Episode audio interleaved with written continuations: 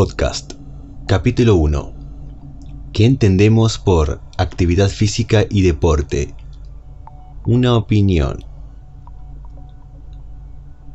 Cuando comenzamos a hacer algo que requiera de nuestras capacidades y habilidades motrices, sin importar que sea de nuestro agrado o no, sin importar que sea cerrado o abierto, sin importar que sea individual o grupal, lo consideramos como actividad física y o deporte a la vez. Pero, ¿por qué no lo miramos por separado? ¿Por qué para los mortales es lo mismo y no diferenciamos ambas cosas? ¿Por qué los profesionales de la salud y el entrenamiento reconocemos que el deporte no significa necesariamente salud? Hoy vamos a analizar esto juntos quizás podamos sacar algo útil. La actividad física, el deporte. Definiciones. Vayamos por partes, dijo Jack el Destripador. Definamos lo que es la actividad física. Cualquier movimiento corporal producido por los músculos esqueléticos que produzca un gasto energético mayor al existente en reposo. Ahora definamos lo que es el deporte. El deporte es la práctica de un ejercicio físico, regulado y competitivo. Como verán, ambos requieren del uso de nuestras capacidades y habilidades motoras, pero la única diferencia entre ambas definiciones es que el deporte es una práctica y disciplina regulada y competitiva, mientras que la actividad física no necesariamente aplica eso en su definición. Debemos entender que, si bien ambas definiciones tratan sobre el uso del cuerpo en tiempo y espacio, sus objetivos son completamente diferentes. La actividad física debe ser tomada por lo que es, una simple actividad que produzca un gasto energético en nuestros cuerpos, y no debe ir más allá de eso. El buen uso de las definiciones. ¿Por qué hago hincapié en esto? Porque cuando vamos al médico y nos dicen, hace deporte, anda a correr, a nadar, etc., nos están diciendo que exijamos nuestros cuerpos para algo que contrasta mucho con nuestra realidad. Por ejemplo, si soy sedentario y tengo principio de obesidad y me dicen que haga deporte, yo no conozco exactamente qué capacidades y habilidades motrices ni fuerza tengo para empezar y después mantener cierta actividad altamente exigente. Si mi objetivo es mejorar mi estado de salud, pero la pared es muy alta y no tengo la suficiente fuerza de voluntad para escalarla, me frustraré y dejaré de hacer el deporte que he elegido. Lo ideal es que cuando el médico nos atienda, que nos derive a un nutricionista que se encargue de optimizar nuestra alimentación y después a un profesor de educación física, entrenador o licenciado en educación física para que nos entrene como corresponde, respetando los principios del entrenamiento.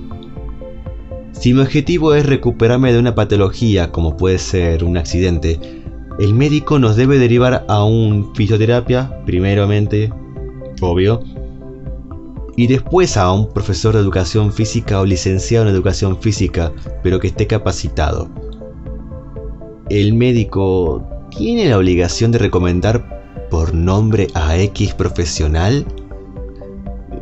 Desconozco. No puedo ni debo meterme en su trabajo, así como ellos no pueden ni deben meterse en el nuestro. A lo que voy. Yo, un profesional del entrenamiento, soy también un agente de salud. Soy el único responsable de dosificar la carga de entrenamiento en mi alumno cliente. Soy responsable de su salud dentro de mi praxis. Y tengo conocimientos, siempre que me capacite, y la conciencia suficiente para trabajar y colaborar en la rápida recuperación y adaptación de la persona. Y no voy a ser tan bruto como para no tener en cuenta las dificultades que tiene la persona misma para realizar ciertos movimientos y o gestos técnicos que atenten contra su salud, ni tampoco darles actividades que no sean útiles a los fines de la persona. Por ejemplo, si estoy trabajando con una señora de tercera edad que jamás pisó un gimnasio en su vida y su única prioridad es mejorar la densidad ósea, tener la fuerza suficiente para levantar al nieto, poder agacharse, sentarse y pararse con menos dificultad, incluso por si se cae, poder levantar los brazos para colgar la ropa, incluso poder mover los hombros y los dedos para poder vestirse sin dificultad. No puede ser que haya gente que les haga hacer conducción de pelota y esquivar conos como si estuvieran en una escuela de fútbol. Lo que necesita la señora, y díganme que estoy loco, no me importa, es trabajar la fuerza. Sí, sí, ejercicios de fuerza. ¿Qué es lo que sucede cuando una persona mayor se cae? Les repito esa pregunta. ¿Qué es lo que sucede cuando una persona mayor se cae? Les voy a dar dos opciones. La primera. A. Se fractura la cadera y después se cae. La segunda. B se cae y el impacto produce la fractura de la cadera. Les voy a dar 10 segundos para que analicen la respuesta.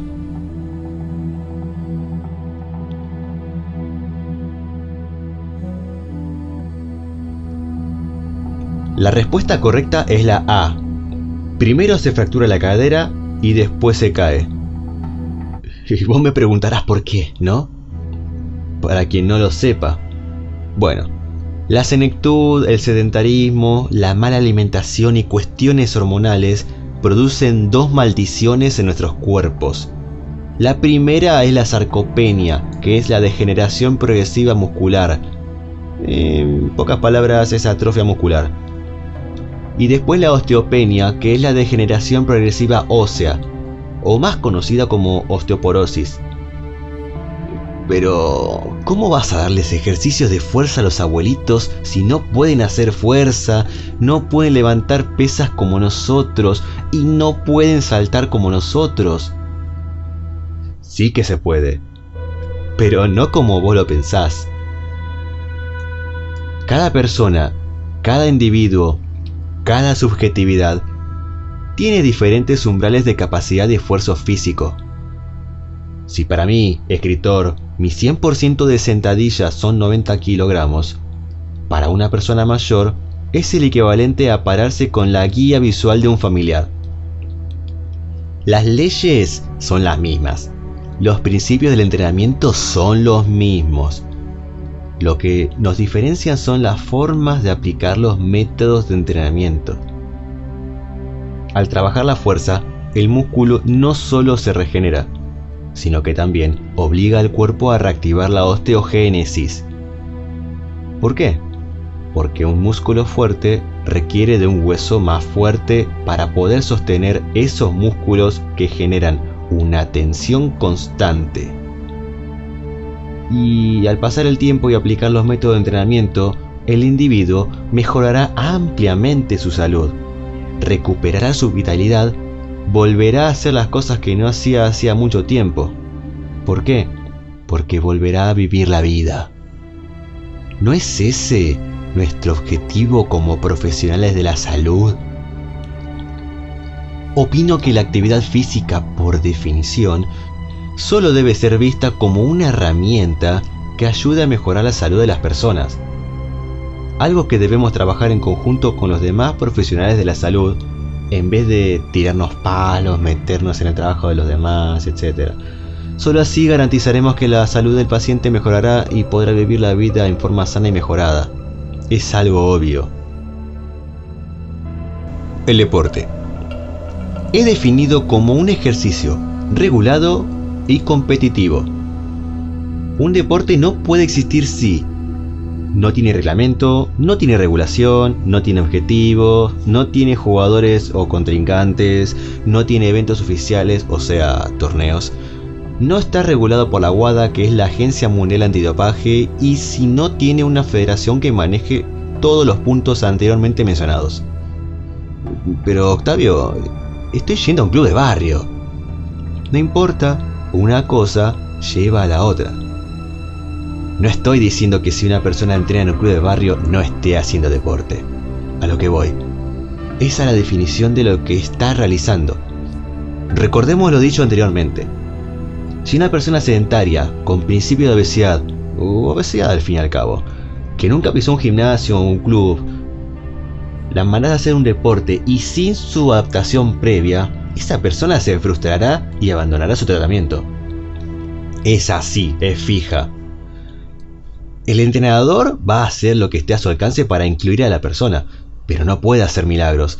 No puede enfocar toda su atención en una sola persona. No puede dejar de lado al equipo ni al resto por una sola persona. Y muchos no logran entender eso.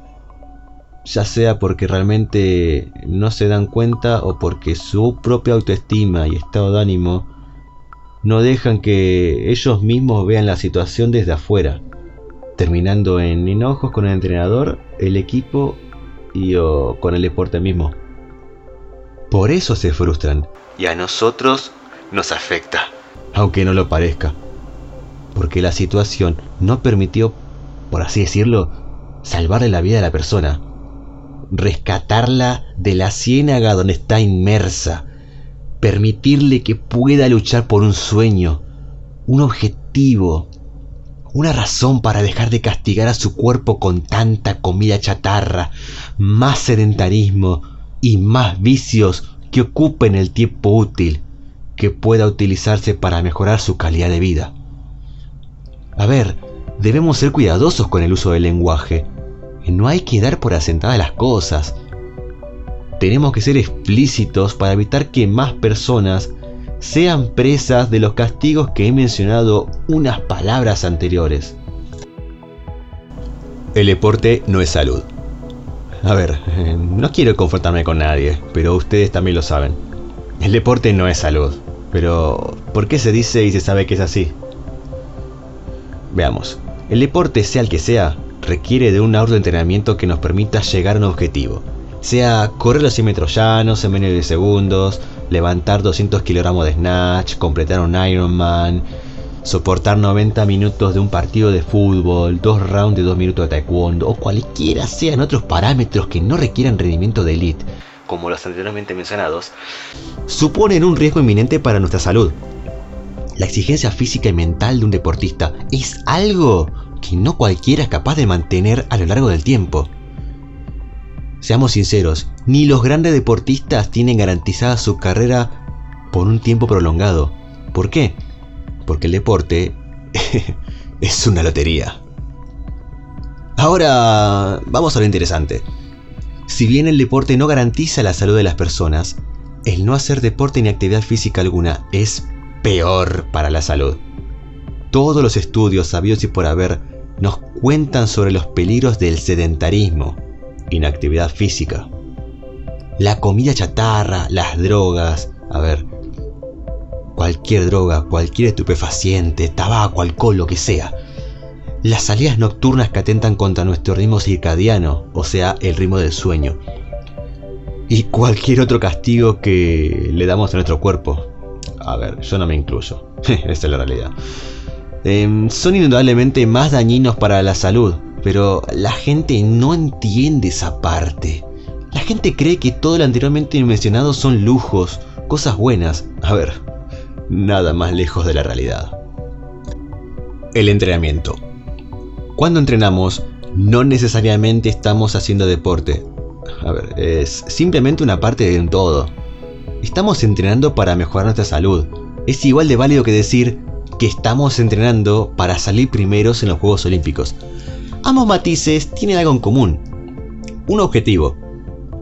Cuando entrenamos a nuestros alumnos, pacientes, clientes, no solo seguimos las prescripciones médicas y objetivos de ellos. También nosotros tenemos un objetivo para nuestro educando. Siempre que el entrenador sea una persona responsable, los entrenamientos no solo se enfocarán a superar un objetivo y nada más. también debemos tener en cuenta que el cuerpo es más complejo de lo que parece. Y todos nosotros tenemos que trabajar para mejorar la estructura corporal. A ver, eh, ¿a qué me refiero con estructura? Definamos como estructura al desarrollo de la conciencia de la referencia temporoespacial, o sea, la propiocepción, estado físico y fuerza corporal de nuestro alumno paciente cliente. A ver, si somos responsables, el entrenamiento que les daremos será indicado para que justamente la persona con la que trabajemos no se lesione. Recordemos que nosotros somos los responsables de la salud de las personas dentro de nuestra praxis. Y casi todo lo malo que les ocurra dentro de nuestro espacio es nuestra culpa. Es así, es fija.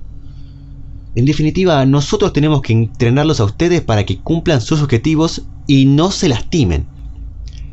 La gente no tiene que tenerle miedo al deporte. A ver, lo voy a recalcar hasta la muerte. Es más peligroso el simple hecho de no hacer nada. Es mucho más peligroso. A ver, si realmente te querés, movete, hace actividad, hace deporte.